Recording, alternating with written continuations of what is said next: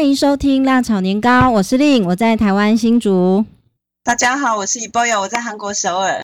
哎，那上一回呢，呃，伊波友说韩国啊有三十度的那个警报出现哈，那最近如何呢？今天还是拉警报啊，今天还是拉警报，今天大概几度呢？首尔还好，今天三十一吧，早上二十五度还、嗯、还可以啊，算凉快。可是那个警报是在南部，就是庆尚道那个地方。嗯嗯嗯哦，三十七度哦，其实三十七度哎，三十七度其实还蛮热，很热，真的很热，因为韩国从来没有那么热过。哎，如呃，台湾其实像今天啊，在中午的时间哦，三十七度也是应该也差不多有达到三十七度。可是你想想看，韩国的纬度还这么高哎、欸，嗯、就三十七度哎，所以大家都说哎呀，韩国快要变成亚热带了。这样。那这么热的天气，对那伊波要带我们去哪里玩会比较合适呢？所以今天我们就不要去户外玩了，因为它实在太恐怖了。嗯嗯，嗯，我们今天可以介绍大家另外一种旅游的方式。嗯，它是一，它也算是一种旅游，然后让你看到新的世界，但是又可以不用晒太阳。哇，太好了，不用晒太阳，有冷气吹吗？当然有。哦，那太好了，太好了。大型的水族馆哦，很棒哎！我觉得到水族馆就是好，仿佛到了另外一个世界。对啊，而且你看到水族馆里面都是鱼嘛，然后看到海底世界，都会感让人感觉很清凉。对对对。那如果我们先到首尔的话，我先介绍一些首尔呃很呃比较容易就达到的可以到达的那个水族馆。可以啊，其实韩国有好多水族馆哦，嗯、尤其是最近几年，嗯，越盖越多，而且越盖越大。嗯哼。那因为我们没有办法全部都介绍嘛，对，那我们先介绍首尔市区里面的，嗯哼，比较有名的代表性的水族馆好了。好的，嗯，我们先讲韩国第一个水族馆好了。呃，第一个就是它呃最早盖的水族馆吗？对对对，历史最悠久。嗯，当初盖的时候当然是大家都很兴奋呐、啊，嗯、因为它盖在一个很有名的大楼，叫六三大楼。哦，六三大楼我知道，哎，它是一个有有有，我知道，在那个戏剧里面有时候都会拍到。哦，对，哦、它算是早期呃首尔市里面的一个很重要的地标，因为它很高嘛。当然，现在后来很多更高楼超过它了。嗯、对对。可是可能在二三十年前，它是最高的。嗯哼。然后又盖了一个水族馆，嗯、它都很新鲜啊，所以所有的人都要到那里去朝圣。是。那所以六三水主管它是盖在盖在六三大楼里面吗？对，是在大楼里面。哦，所以它的规模应该也不算很大了哈。以现在来讲算不大了，嗯、但是当初来讲对大家都很新鲜，大家都会去嘛。是，所以那个地方其实最大的优点就是交通方便。嗯哼哼哼。然后它也不大，嗯，但是里面做的很温馨小巧。嗯哼。所以有很多的，比如说。家族旅行啊，或者是情人的约会啊，嗯、都会常常到那个地方去。哦，是的，对，嗯哼。但是你真的是科技越来越发达，然后很多地方开发成观光区的时候，对，很多大型。大型的水族馆出现的时候，六三这个这个水族馆就越来越逊色了，就被比下去了。对啊，不过如果说你不愿意，就是花很长的旅程去很远的地方的话，嗯、其实六三就是如果你在首尔市旅行，然后你要去看看水族馆，哎呀，还是可以看的地方。嗯、呃，就是很轻松，然后又很方便的这个呃水族馆的地区。对，嗯，对对。然后价钱也比较便宜，因为现在一般大型水族馆都很贵。对。然后六三那个因为比较小巧嘛，嗯嗯嗯，所以很便宜，是，是还不错的。它现在也算大啦，现在目前大概是第五大这样子。你说六三水族馆吗？啊，不能不能不能上第五大，因为越来越多了。对对对，可能快要变到几到十十里后后面去。啊，哼哼哼。那今天我们就不把重点放在六三啦，因为有有一个就是后来新盖的，嗯。它算其实到现在虽然它被超越了，但是还是很大。嗯哼。然后主要是它的那内容的规划，嗯、就内部的规划，非常的让你很满足，就很容易满足你。哇！虽然门票比较贵一点。嗯哼。它是盖在江南江南地区里面，对。COEX COEX 啊，我知道了。COEX 呢，它是一出韩剧呃拍摄的景点哦。是呃，大概是前年啊，二零一三年，二零一三年有一出戏剧叫做《听见你的声音》哦，嗯，那这出戏呢，他曾经在那个水族馆拍过啊，因为景象真的是太美了，所以我曾经上网去看过，到底是哪一个水族馆？嗯，对，那就是这个江南，它就在江南的都心，因为交通又方便。然后其实人潮也很多，嗯哼哼哼。然后你除了去，不只是去水族馆啊，你在江南附近逛街啊，嗯、逛逛逛逛逛，你就可以逛到这个地方。对。然后我以前去的时候，嗯、它真的让人会让人留下很深的印象。哦，怎么说？就是你会觉得说，进去以后出来，你会觉得说，哎呀，真是值回票价这样。哦，这样子。嗯，真的有很多值得看的地方，而且超出你的想象。嗯哼。如果我们说哎呀去水族馆，你会觉得啊水族馆这三个字好像没什么，就看一些鱼啊，嗯嗯嗯，就好像我们去一般的什么博物馆啊，去看看几个几个碗啊，几个瓶子这种感觉。嗯，可是真的不是。COEX 为什么那那么长的时间里面受到那么多人的欢迎呢？还是有很多观光客喜欢去。嗯哼，因为他每年就是他会定期排一些新的秀，嗯，就是海洋秀在里面。是，然后。最特别的是，它有潜水夫，嗯、直接进到那个水族箱里面去喂鱼。对，不只是喂鱼，他会做表演，比如说舞配合舞蹈啊，配合音乐啊，配合灯光啊。是、哦。然后不知道怎么训练，就是人跟鱼合成一体这样子。哦天啊，人跟鱼的一起共舞就对了。对啊，你很难想象，因为然后人我们是站在那个玻璃外面看嘛，嗯，嗯，然后整个玻璃就像一个很大型的电影的那个荧幕一样，嗯哼哼哼，然后它又是真实活生生的现场表演啊，是，所以在现场你那种感觉哦，嗯，还蛮感动的吧？哦，我超感动，因为它是这种给你一种很让你很恍惚、精神恍惚，然后到底我我在自己是存在海中呢，还是？呃，海里面的生物跟我在一起那种感觉，已经没有分彼此了。对，平常我们不可能会看到周围看到这样的景色嘛。嗯哼，对。就你眼眼前看到的世界就完全不一样，珊瑚礁啊，当海中的山谷啊、石头啊，嗯哼，这些东西都是我们平常看不到的。嗯，所以整个眼睛进入你的眼睛里面，看到都是一些很新奇的世界，这样子。对，那这怎么念呢？C O X E 叫做 COEX 吗？COEX，COEX，哦，对，他就直接叫，他我们就叫 COEX，他没有什么特别的名字，就是英文名字 COEX，对对，他就叫 COEX，COEX，对。那我觉得他对我的印象，呃，当然我是从戏剧上来看到的，我觉得他的设计也蛮特别，对对，那整个嗯观赏的那个呃平面也蛮大的，然后另外还有那个隧呃海海中隧道。哦，对啊，对那那整个看起来，整个设计感也蛮新潮的。它应该是整个从入口到出口哦，入口跟出口不一样啊。从、嗯、入口一进去到出来哦，嗯，它整个动线是，我觉得它规划的很好。嗯哼，没有一段会让你觉得很无聊。嗯哼哼哼，你只要一进去，它有每一段每一段都有主题。嗯哼，比如说，我记得我印象中一进去就是他先介绍国内鱼，就是韩国的。土种的鱼嘛，嗯哼，就是本地产的鱼种，就自己国家里面有哪些特殊的鱼种这样，嗯哼，然后你一边走一边看，然后它整个设计哦，比如说它就不是很简单的就一个箱子让你看，嗯哼，它有很多新奇的 idea，嗯哼，比如说它是一个冰箱，嗯，你就是像打一个打开的冰箱，冰箱里面有很多的鱼在里面这样，对，就是把设计感很特别，箱，对，有些是打开电视这样，嗯哼。然后打开什么电脑，然后鱼就在里面，所以非常的新奇，然后不会让你觉得很无聊哦。那种 idea 是让你觉得说哦很新奇，每走一步都会觉得很新奇。嗯哼哼。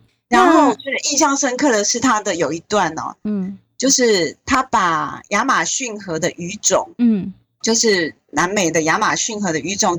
很多种都带到韩国来，这样子，嗯嗯嗯，所以你一进去有到那种热带丛林的感觉，嗯哼，然后它整个设计也是热带丛林嘛，嗯，让你觉得说你现就就是现整个人就身在热带丛林里面，对，你不用花费时间跑到南美洲去，对对对，然后你看到了南美洲的鱼哦，嗯。它会给人家很多新奇的感觉，就好像我们去博物馆看到什么古代的一些考古的新发现这样子。嗯嗯嗯，你会看到一些鱼，它真的长得让你超乎你的想象的奇怪这样子。是是是，然后这种新奇大概就是水族馆里面的其中一种，让你得到乐趣的的来源。嗯哼，对。那另外我知道它很大哎、欸，它虽然现在目前不是韩国最大的水族馆，可是呢，呃，像台湾其实也有一个水水族馆，或是叫海洋世界啦。呃，是屏东在接近垦丁那个地方。呃，台湾有一个呃海生馆，海洋生物。最近盖的吧？我以前好像没听过。欸，也不是最近，已经几年了啦。因为对啊，一波有离开台湾也蛮久了。是，对。那 那我们说大到底有多大呢？具体来说有多大呢？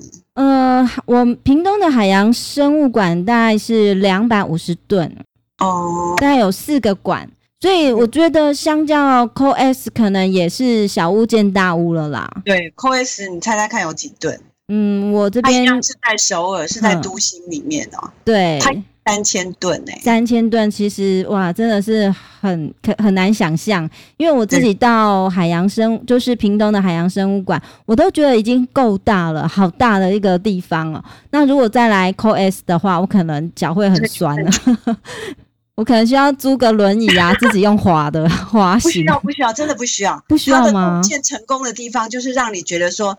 因为太多惊奇的事物在你眼前出现，你就会忘记说，嗯、哦，我腿已经很酸了，这样。哦、真的吗？中间它当然有个设计，让你说，哦，真的走很远了，嗯，会让你坐下来有休息的一些地方，这样、嗯、休息吃东西的地方。对，坐下来看，然后看你眼前，你眼前就一个，就像那个电影那么大的那么大的水族箱这样，嗯哼哼，就坐在那个沙发上吹着冷气，然后眼睛就看着里面的鱼。我觉得真的很让人印象深刻，就是那个画面。我记得哦，就是坐在那里都不想走，你也不想站起来，是因为前面在你在你眼前那个画面，它不是影像，它是真的活的鱼。嗯嗯嗯嗯。然后那个鱼，你想说为什么要三千吨那么大？嗯。然后大家也不会说哦，鱼就是鱼嘛，不是诶，因为你眼睛看到的鱼，我记得，嗯，最让你 shock 的就是看到鲨鱼这样。然后鲨鱼就那么大只哦，然后两三公尺长的，嗯哼哼，然后就在你的头上这样游过去，然后还有那个那个中文叫什么？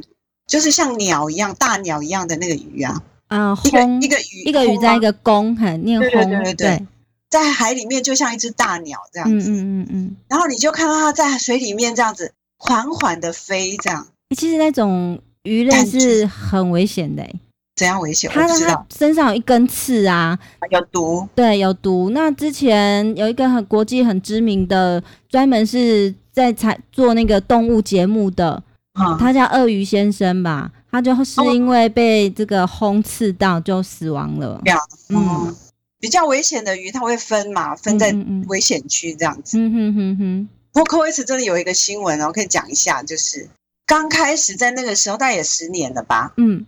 啊，不到十年，也至少也有七八年了。嗯嗯，就是刚引进鲨鱼，然后这样子非常吸引人的这样的水族馆里面，曾经就发现一件新闻哦。嗯哼，就是大家在参观参观的时候，忽然两只鲨鱼就打起来。哇，好精彩哦！就在你的眼前哦，然后一只一只公鲨就把一只母鲨给咬死了。你是说在 COEX 这个水族馆吗？对对对，他就把那只母的鲨就。这样切一半呢，就把它咬成两段这样子。是，然后观众啊，妈妈带着小朋友看了就大叫。我觉得哦，现在回想起来就觉得说啊，那是因为就整个水族馆的建筑史的一个过程吧。嗯哼，因为你除了去追求巨大之外，对，你还要同时在研发，就是研究研究生物，研究怎么样照顾这些鱼类，对，方面也要同时与时俱进啊。对，但是可能在那个时候是疏忽掉了，因为他们那个时候引进三只，两只公的，一只母的嘛，结果他们三三条之间发生三角关系，这样，哦，然后难分难解啊，就是就是母的好像移情别恋这样，所以那只公的就很气，就把它给杀死了，这样，好可怕，就是慢慢的就引起说啊，原来你除了去饲养一只鱼之外，对，你还要懂得他们的心理、他们的习性、他们的心理，哈，对。就是在这个过程里面，我 COEX 给大家一个很好的教训。嗯，嗯，然后慢慢因因为有这件事情出现以后，慢慢的有新的水族馆出现，你就会发现说他们很重视，就饲养的人员，嗯嗯，跟他所饲养的动物之间要先建立起感情，这样子，嗯哼，嗯，有很多这样的故事，我觉得 COS 给我一个很好的教训，嗯。是的，那 COS 真的很值得大家去看一看哦，因为它真的出的很大，然后真的很有创意，呃，那个整个。观赏的过程就会让你蛮舒服的，对，嗯。不过最近好像又开了一个新的，也在江南啊，在首尔哦，江南，对对，在禅室这样子，对。它是一过乐天百货吧？有。结果乐乐天他真的是超有钱的，嗯、然后最近新闻哦，乐天的王子就是有那种继承财产的纠纷啊，新闻就一每天都来报，嗯哼，帮他打广告吧。不知道哎、欸，反正乐天的创办人年纪也大了啊，然后可能。时间剩不多久，这样他有两个儿子要争财产，这样子。嗯哼，他到底有多有钱呢？我们实在是也没有什么概念。但是你去乐天，他又盖了一个叫乐天世界，第二乐天世界。嗯哼，以前我们知道那个乐天其实已经够大了，他现在盖了又更大的。哦，第二个馆吗？对对对，而且那个倍数也超过以前的那个那个更更巨大，然后更高，大概是现在首尔最高的大楼吧。嗯，是。然后整个。里面当然也有水族馆，嗯，然后那个水族馆也是很惊人的，就在比超大的。那时候我就觉得很担心。其实很多很多新闻都对他有负面的报道。说实在的，嗯哼，为什么？因为一直在追求巨大，对，就好像我就会联想到那个侏罗纪公园这样。是是是。那我们一直比如说动物里面，你你要去研发一些新的恐龙，然后越巨大，然后越特别。对。在这个过程当中，可能就引来灾难这样子。对对对。所以前上个月吧，我不知道是记者故意的还是怎么样哦，就是乐天只要出一点小小的纰漏，就会变变放大在新闻里面。然后它的水族馆有漏水，这样。还好不是破掉啦。我想说，如果是真的很戏剧的话，那个养鲨鱼的太缸破掉，那真的是是新闻的。不过他以私人的这种财力哦，能够经营一家水族馆，真的很不容易哦。真的是很厉害，很有钱吧？对啊，所以我觉得哦水族馆可能它不只是水族馆啦，它同时也是在展示，不只是这家公司的财力，它同时也展示这个国家的经济发展的那种实力。哎，是，也是它的建筑科技、建筑技术，甚至科学，就是水产科学的研发。嗯哼，一个一个里程碑，可以这么看。是的。对，好，那我们先稍作休息。那接下来呢，我们请一波友带我们看韩国更大更大的水族馆。是的。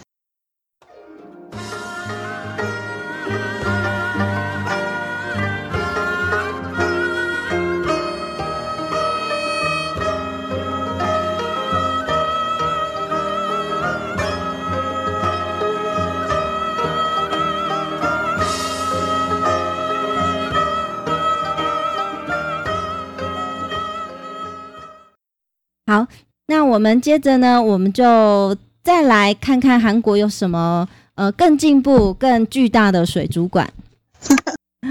对啊，我们在追求进步跟巨大的时候啊，我觉得我们要先讲一下，就是刚刚我们讲的水族馆，它不只是水族馆啦，嗯嗯，它同时也呈现的是这个国家的对海洋生物的研究的水平，这样子。对，所以在就是除了。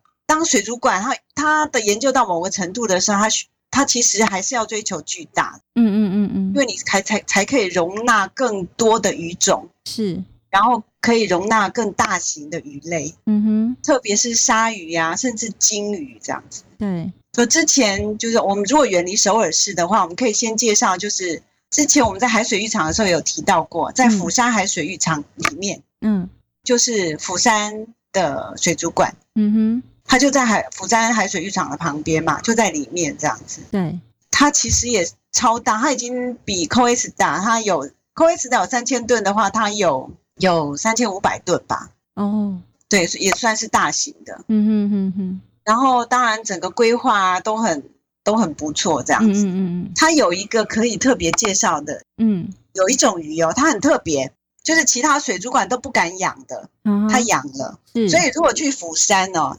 你在附近逛啊，然后要去水族馆看的时候，一定要去看这条鱼。嗯，那条鱼叫做翻车鱼。哦，翻车鱼哦。对，哦、听过吗？我有听过，但是没有什么印象啊。但但是呃，有听过这个名词。哦、对，它这里真的很特别，很多人都不愿意养。为什么不愿意养？因为它很容易死掉。嗯哼，它是大概是韩国唯一的一条吧。嗯嗯嗯，叫翻车，因为它长得好丑哦，真的丑奇丑无比。是。很大，大概有四公尺长吧。嗯哼哼。然后那个头真的很丑这样子。哼哼哼。为什么养它？我想，因为它很特别，所以养吧。嗯。它是釜山的一个一个招牌这样子。嗯哼。这个翻车鱼一年可以生产卵哦。嗯。可以产三亿个三亿个蛋这样。哇，这么多。三亿耶。嗯。这么多，可是大部分都会死掉。嗯哼哼。它。三亿中可以活下一条两条就很不错了。嗯嗯嗯。然后不只是很容易很难生存，然后它在长大的过程也很难生存哦。比如说，阳光太强啊，嗯，它就会死掉。嗯哼。比如说，如果有水泡啊，那个水里不是有水泡吗？对。那个水泡如果进到它的眼睛里面的话，它也会死掉。哇，这么脆弱。或者是，比如说它游泳游一游，啊，想说哦，前面那只海龟快要跟它撞上了。还没撞上，他如果想说他会被他撞上，他就会先死掉。嗯、哦，很好笑吧？真的很好笑。他需要做一些心理辅导，哎，他很容易有压力。嗯，对。然后很容易，他就有一点紧张的话就会死掉。那他现在在釜山的博物馆还好吗？还这样，那一只还活得还，还活得不错哈，要特别照顾。嗯，那我根据资料可呃看到呢，就是这个水族馆在釜山旅游景点当中哦，是属于排名第十八名的。嗯，釜山有很多的观光景点，那这座水族馆是排名第十八，这样子。所以，如果到我们南部去玩的话，可以顺便去看一下这个水族馆，也不错。对，那它还有一个特色，就是它有一个长达八十公尺的海底隧道。嗯、那它有大这个海底隧道，你可以透过两百七十度的那个视野呢，看到这个大型的鲨鱼。对，嗯，这蛮特别的。大型水族馆几乎都会做海底隧道啦，像 COEX 也有嘛。对，那海底隧道那种感觉哦，就是你走进去以后，你的头上，嗯，你就会看到鲨鱼，就那么近距离哦，就在你的头上这样走过去的，对，游过去那种感觉很难形容的。就是你真的要在那个鱼真的走过去，那我其实鲨鱼在旁边，你会觉得很恐怖哎、欸。虽然你知道它不会不会靠近你，但是你还是会有那种恐惧感这样子。真的吗？如果有这种恐惧感，那代表说真的很逼真哦。没错，嗯哼，真的很逼真。然后除了鲨鱼的恐惧感，还有一种就是大型的海豚嘛。嗯，大型的海豚也有在，它就会隔着一层玻璃跟你对话那种感觉。嗯哼，因为那海豚其实是很善良的。对。它是不在鲨鱼区啊，它是在另外一区。嗯，然后你可以透着玻璃啊，那个鲨鱼就会靠近的，像我们都会这样靠近，用鼻子靠近那个玻璃，嗯，近距离去看嘛。嗯，然后真的很神奇哦，那个海豚它也会这样把那个鼻子贴在那个 玻璃，来看你这样子。对对对，然后眼睛好善良哦。嗯哼，然后你会觉得说，它好像要跟你说话这样子。是。那种感觉真的很特别，嗯哼，这种很奇异的那种交感，嗯哼，这也是海底隧道一个很好的长处，这样。嗯，那另外在这个地方，我还想推荐一个它的另外一个特点啊，就是它有夜间海底之旅这样的活动，欸，我觉得好特别哦，因为大部分人大概，嗯，或许都有。经呃看过水族馆或者是各式各样的水族馆啊，但是夜间来看水族馆，我觉得这样的活动蛮特别的。嗯嗯，不错啊。事实上，还你进水族馆啊，几乎它都是遮蔽光线的啦，它绝对不是露天的，它一定是在室内的。嗯哼。所以是夜间或是白天，其实也分不出来的。哦，这样子吗？对啊，因为它会打灯光嘛。嗯哼哼，是。对，它要照顾鱼类啊。嗯。然后它一定要每一个馆都有设定固定的光线量。嗯嗯嗯。所以基本上都是在控制里面的。好的。嗯。那接着第二大的水族馆是哪一个地方呢？真的排序位很难排啦，所以那么有那么多新的，所以我都不知道。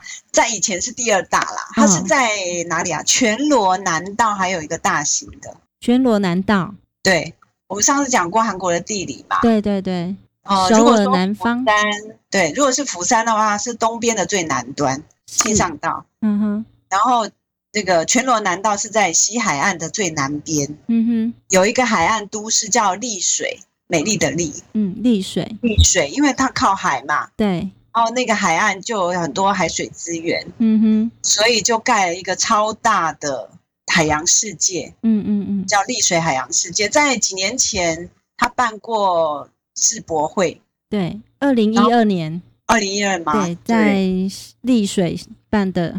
对，它的它有多巨大？我们刚刚讲说，比如说釜山有三千五嘛，对，Coex 只有三千吨这样子，对，丽水有六千吨，哦，真的直接加一倍，六千吨。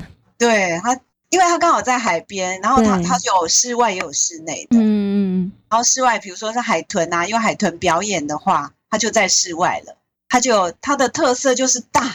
你如果去那里的话，你要有心理准备，你要走很远的路，这样，嗯体力要很够。对，像 COEX 它就是一个管，然后从有进口出口这样子，它像一个隧道这样出来嘛。嗯嗯。可是你在丽水的话，它是你从室外进去，然后有一管、二管、三管这样子，然后超大的。所以丽水这个这已经不叫做水族馆了吧？不能叫水族馆。对。那叫叫海洋世界，海洋世界，对啊，所以韩语它就不叫可数就管，它就直接讲 aquarium。嗯，对，水族馆让人家觉得是比较呃旧式的，比较小型的。对对对，嗯哼，它真的很大很大，是它算是韩国陆地上最大的第一名这样子。呃，最大的吗？哦，台韩国陆陆地陆地上最大，就是半韩国半岛上最大的。对对对，嗯，所以。真正的第一大，它其实不在韩半岛上面，它是在济州岛。嗯、是，对，济州岛就是在韩国的南边的一个岛嘛。嗯哼。然后因为四面环海，它是一个岛。更重要的是，有很多的海豚。嗯。比如说鲸鱼啊，对，它会在济州岛的附近出没。嗯哼。然后好像在几年前就发现了，最新发现的。嗯。在韩国的南部，然后济州岛的北部，嗯，发现了一万三千年前的鲸鱼的化石，哇！然后就发现说啊，原来在一万多年前就已经有海豚跟鲸鱼之类的在这附近活动，嗯哼哼，这个记录嘛，嗯嗯，然后现在也是哦，嗯，然后尤其是济州岛附近，每年有一些，比如说迷路的海豚啊，它会这样被冲上岸来，对，然后慢慢的，比如说两二零零四年以后，韩国就。整个就开始投入那个叫什么鲸类的，就鲸鱼的研究工作嘛。嗯哼。所以韩国负责的研究单位叫它叫国立水产科学院。国立水产科学院，嗯嗯，就是类似海洋研究的单位，是，是国国家级的。它是设在釜山。嗯哼。然后其实地势地势环境最好的地方其实就是济州岛啦。嗯哼。所以就在济州岛就盖了一个。很大型的水族馆，嗯，也不能叫水族馆，多大呢？讲水族馆应该叫水海洋海洋世界了，对，aquarium 叫 aquarium。我刚才讲丽水有六千吨嘛，对对对，济州岛就超过一万吨，哇，快要又再加成一倍了，虽然还不到，对啊，六千直直达一万哈，对啊，很可观，它很大很大，所以它整个的就不只是它那种感觉那个。那种规模就不只是博物馆的规模了，是，它已经变成那种是，他想要，我觉得，我觉得他是想进入那种世界级的那个水平吧，嗯嗯，他不管在在鱼鱼的种类跟数量上，嗯嗯，会让你这种一直感到很惊奇这样子，对。除此之外，他还有很重要的研究人员，就背后有很重要的水水中生物的研究人员，是训练人员，然后饲养的人员，对。好，都集中在济州岛这个地方。嗯哼，对，所以我们在电视上会常常看到，就是有很多的纪录片开始记录说，比如说你从国外买进了一条鱼这样子，嗯嗯，嗯，或是一种某种水中生物，嗯，然后济州岛就会派专门的人哦，一个人，嗯哼，他就要负责去机场接他，嗯哼，然后跟他认识，然后从此一直跟着这个动物一起长大这样子。哇。我记得就有一个很让我印象很深刻，就是有一只海豚，嗯哼，就从小就要被送进来嘛，嗯，然后济州岛的研究人员就派一个女生的饲养人员，嗯，就派她负责，嗯，就把那个他就到机场去接他，应该说海海港啦，海港，去海港去接他，然后跟他做第一第一次见面，嗯哼哼，然后跟然后带回他，就从此就把他养大这样子，哦，所以后来很感动，他慢慢的长大以后啊。我记得去采访他的时候，还来介绍他的 baby 这样子，嗯、然后那个 baby 就会出来哦，嗯、然后就就用嘴巴含着他的手这样子，嗯哼哼，真的很有感情。对啊，就含着他这样子，嗯嗯嗯。然后你看到眼睛很善良，就好像看到妈妈。就海豚，其实海豚的 IQ 有八十哎，嗯哼哼，就是很接近人类这样子，对对对。然后会跟人。玩耍啊，嗯，所以你到济州岛不只是可以看用眼睛看，你还它还有开放就是体验课程，嗯哼，尤其是那个海豚，嗯，所以你可以参加那个，特别是它现在是开放给亲子活动之类的那种体验课程嘛，嗯嗯嗯，就是父母可以带孩子进去，哦，大人当然也可以啦，嗯，然后你就换游泳衣，嗯，下到水里面去。然后跟海豚一起游泳，哇 Wow！可以摸它啊，然后跟它讲话这样子，这可能也是在它背上。这可能也是蛮多人的梦想哈，在我们小时候那种想象空间里面，想说我们可可以呃在大海里面呢呃抓着那个金鱼或是鱼一条鱼类海豚，然后可以一直无限制的遨游。对对对，这层应该也是蛮多人的梦想，好，真的可以。虽然我们不要还称不上是遨游啦，但是有这样的体验也蛮难得的。对啊，所以现在有很多的那种综艺节目，嗯，像《爸爸去哪里》啊，嗯，我超人回来了，嗯哼哼哼，那爸爸就会带着孩子，一定会去那里玩。是是是，一定会做这个体验。呃，尤其在济州岛这个水族馆啊，因为不是这呃济州岛这个这叫什么呢？海洋世界，对，那在他刚要开幕的时候，呃，Running Man 就已经在这边拍摄了。啊。对，那时候他是在第二十九集的下下集啊，就是下半部的时候，好、哦，那时间大概是二零一一年二月六号，所以可以大概知道说，其实济州岛还蛮新的，对，嘿，二零一一年大概那个时候开放的，对对对，所以这个。这个这个水族馆啊，真的很值得去看，嗯嗯嗯，值得特别去看，都都会让你觉得值得票价这样子。嗯，那去看这个地方之余哦，还有一个地方在附近，因为这个海洋世界它叫它的地点是在设地可知，设地可知，哦，这是地地名吧？哦哦哦，然后附近还有一个。玻璃屋餐厅哦，它也是很有名的一出韩剧拍摄的地方。那这地方很漂亮诶、欸，就是它整个周围都是那种玻璃帷幕，然后往外一看都可以看到大海、蓝天。济州岛真的是一个，其实不只是国外的旅客啦，嗯嗯嗯，对韩国人来讲，因为济州岛它不是在陆地上嘛，嗯、它不是在半岛上，它是刚好。隔着一个海是一个小岛，是，所以对韩国人来讲，济州岛就有点像外国的那种感觉，嗯哼哼哼，所以也是很多人很想旅游的地方。如果有机会，我们下一次或是几次以后，我们可以特别在讲岛屿的时候，好好的来介绍它。好的，它真的特别好。那除了济州岛的这个。水族馆之外，我们还我觉得还不能漏掉的一个，可能现在还很少人会知道这个地方。嗯，可能将来会慢慢的开发成国际型的观光点吧。嗯哼，是哪一个地方呢？呃，韩国这个半岛的最南端。嗯，最南端，然后有一个岛，它也蛮大的，它应该算是韩国第二大岛，第一大是济州岛，第二大岛就是它，它叫巨济岛。巨济岛，那它是在。济州岛的哪个方向？北边了哦。济州岛更更远了啦。哦，是。但是巨济岛离陆地比较近。嗯哼哼。大概它就是有一条桥连连接。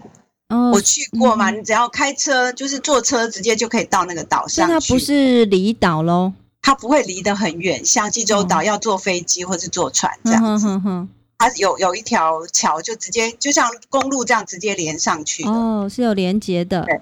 这个地方应该不叫水族馆，嗯，然后如果叫，应该可以叫海洋世界啦，是，但是也是很大很大的地方，对，很大，嗯、但是它的特点不在它的巨型，而是在它的特别，嗯，它不像其他的海洋世界或水族馆是有点像是水生物的博物馆，你可以看到各式各样的鱼类这样子，它有分馆啊，然后什么热带啊，什么什么的。嗯嗯嗯。这个地方呢，它只有一种鱼，叫做海豚。嗯，因为我们不能叫鱼吧，海豚是哺乳类，只有一种生物啊，海中生物叫做海豚。海豚专门研究海豚的，没错没错，因为它背后，因为整个中韩国南部要作为海洋研究的重地嘛。嗯嗯嗯，然后。巨济岛其实也在釜山不远的地方，嗯哼，然后他们需要研究的腹地是，然后在研究之余，他们会养很多的海豚，嗯哼，特别是海豚啊，因为在济州岛附近真的有很多的海豚出没，嗯嗯嗯，然后啊，我刚刚忘了讲，济州岛还有一个旅游的一个很重要的就是看海豚，哦，你可以坐船，坐船，坐船出海，然后他会带你去那个。就是海豚经常出没的地方。如果运气好的话，你可以看到一群一群的海豚哦，在这样跳出水面上的。是是是。但是如果运气不好，你可能都看不到。对对对，就是台湾花莲那个地方也是这样，也是有这种赏金的旅游。对对对，就类似这样的地方。那巨济岛这个地方呢，它是因为要做研究嘛，嗯嗯，然后有一些它是尽量接近自然的形态，就在海里面，但是还把它圈起来这样子。嗯哼哼。然后在海中让它生活，嗯，就是有半人工的海岸里面生活，是。然后观光客可以进场，有水上表演秀，就是已经接受过训练的海豚，嗯嗯，你可以在很近很近的距离里面跟它做接触，这样，嗯，可以跟它握手啊、亲亲啊，或是怎么样啊，对，下水跟它玩啊，叫巨济岛，对，提供给大家参考。那我们听到这么多水族馆或是海洋世界哦，不断追寻更大、更多元、更有创意这样的过程当中，其实我想，我我想到的是说，除了韩国的生物研究水平也不断的提升之外，当然经济能力是一定很足够的，也要搭配到。那再来，其次我我的我感觉就是在建筑科技上呢，也这样的技术。也是必须要到位，才能够呃这样的这个大型水族馆才能不断的推陈出新哈。没错没错，对对对。我可以讲一个，就是我的感受啦，就是我曾经在看，就是介绍济州岛的那个水族馆的时候，嗯，曾经就有一个一个片段，它是介绍饲养人员嘛，嗯嗯嗯，就是饲养人员怎么样去照顾那些那些动物，这样海豚是，然后曾经就有一个一个。一个青年和壮年 的那个饲养人员啊，嗯嗯嗯，他就说出他的心声，这样，嗯嗯，他说有一次他在清理那个水族箱的时候，嗯，水族馆里面的时候，嗯、就有一个妈妈带着小孩刚好在旁边观赏，嗯嗯，结果那个妈妈就说，就跟他的小孩说，嗯，你看你不好好念书哦，你不好好念书，你将来将来长大以后就会像这个啊，这个啊就西啊，就这个我机上一样，叔叔，这个叔叔一样这样。嗯然后那个饲养人员听到，他就心里很伤心，这样。嗯嗯嗯。就他那个，他说他那个时候刚好去留学，对，去美国留学，然后拿到硕士回来。嗯哼。然后他很他很热爱他的那个工作，他正在清理水族馆的时候听到这句话，然后他觉得很伤心。嗯哼。然后有时候听到的时候，那种感觉就是说，很多我们大众的心态哦，嗯、就是我们大家的心态啊，嗯哼，可能还停留在很过去。对。就是我们还一直认为说。我们要认真读书啊！嗯、你如果不好好读书的话，你就要去你你就要去做一些劳力的事情，然后那些做劳力的那些工作呢，就是下贱。嗯嗯嗯，我觉得那种观念其实应该抛弃了，但是我们还其实还没有抛弃。对对，我们会对就一个妈妈会还还是现在还会对孩子这样说的话，表示其实还是很有很多人还是有这样的观念这样。其实我我倒觉得我是一用一种很羡慕的角度来看待这么多的水族馆哦。怎么说哈？是因为我觉得韩国有这么多水族馆，所以它有这么多的需求。那也就是说，在韩国里面，可能呃有很多对生物生态很有兴趣的人，那他也将来呢可以再结合他的兴趣与职业。我觉得这个其实是很幸福的事情哎。对，他在慢慢发展，而且我想会越来越快吧。对，也会让慢慢让大家说，因为透过电视啊，经过很多的媒体的报道啊，嗯，其实有很多纪录片，就是人跟动物的交感，嗯，这种故事越来越多，越来越多，越普遍的时候，嗯，就是大众的想法价值也就会慢慢改变吧。是的，好，那我们今天的节目就介绍到这里喽。那紧接着我们就来收书包。嗯，收书包的时间，今天令我们要谈哪些新奇的事情呢？嗯，我想提一个我心中的疑惑好了。哎呀，呃，就是我平常看韩剧啊，我会看到说有很多很多的这个现象，就是他们头发洗洗好头发之后，直接对着电风扇吹头发啊，女生嘛，对不对？对对对，我就觉得好恐怖，那头发不会被卷进去吗？可是好像这个是一种常态，哎，对，嗯，那那韩国是不使用吹风机吗？韩国也有吹风机啊，也有吹风机，哈哈。但是我真的很少看的。我刚来韩国的时候也真的吓了一跳。嗯，我刚来的时候啊，我要那时候住在朋友家嘛，对。然后洗完头，然后我就要找吹风机，怎么找都找不到。嗯，我还要问别人，然后他们说、嗯、哦有，然后他就去家里的那个什么仓库里面，嗯、翻了老半天才翻出来。可见他们平常都不用。哦，哎、欸，就是。可是可是韩国是下雪的地方，欸，哎，很冷，怎么可以不吹头发呢？对吧？哈，嗯，我也觉得啊，真的，我真的到现在我还是觉得很惊讶，这样。可是慢慢的，你看，我已经生活快二十年了，我慢慢也觉得说，其实我最近也不太用了，我也吹电扇。吹电扇哦？对啊，就是头发吹电扇，你会觉得很清凉。嗯、以前我会觉得说，在台湾就会觉得说。因为如果吹凉风，好像会得头风，是不是啊？我记得是这样。对啊，对，尤其是坐月子的人。嗯哼哼。可是韩国是完全没有这种禁忌的。嗯哼哼。韩国就是一定要凉快啊。哦。如果吹吹那个吹风机的话，吹那个热风还反反而容易掉头发这样子。哦。就他们觉得说要自然干是最好的。可是这个冬天的时候，你知道吗？在下雪的时候啊，像韩国人还有早上洗头的习惯哦。对呀，怎么会这样呢？每天早上出门前一定要洗头发，这样子。即便是冬天呢，冬天还要洗头。所以有的时候你在路上看到一大早要急急忙忙要出门去上班嘛，你就看到在旁边跟你一起跑的那个小朋友啊，小女生啊，或者是小姐啊，这头发还湿湿的哦。那如果下雪的天气，你会发现，哎，没过没过多久，她的头发已经结冰了吧？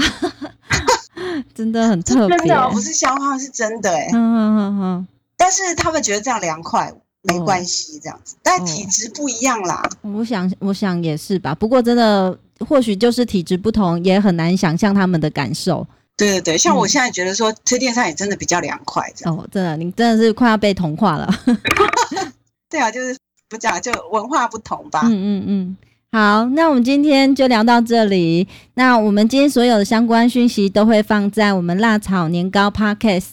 那欢迎你呃到我们的网站上去搜寻，也希望你继续收听。谢谢，拜拜，拜拜。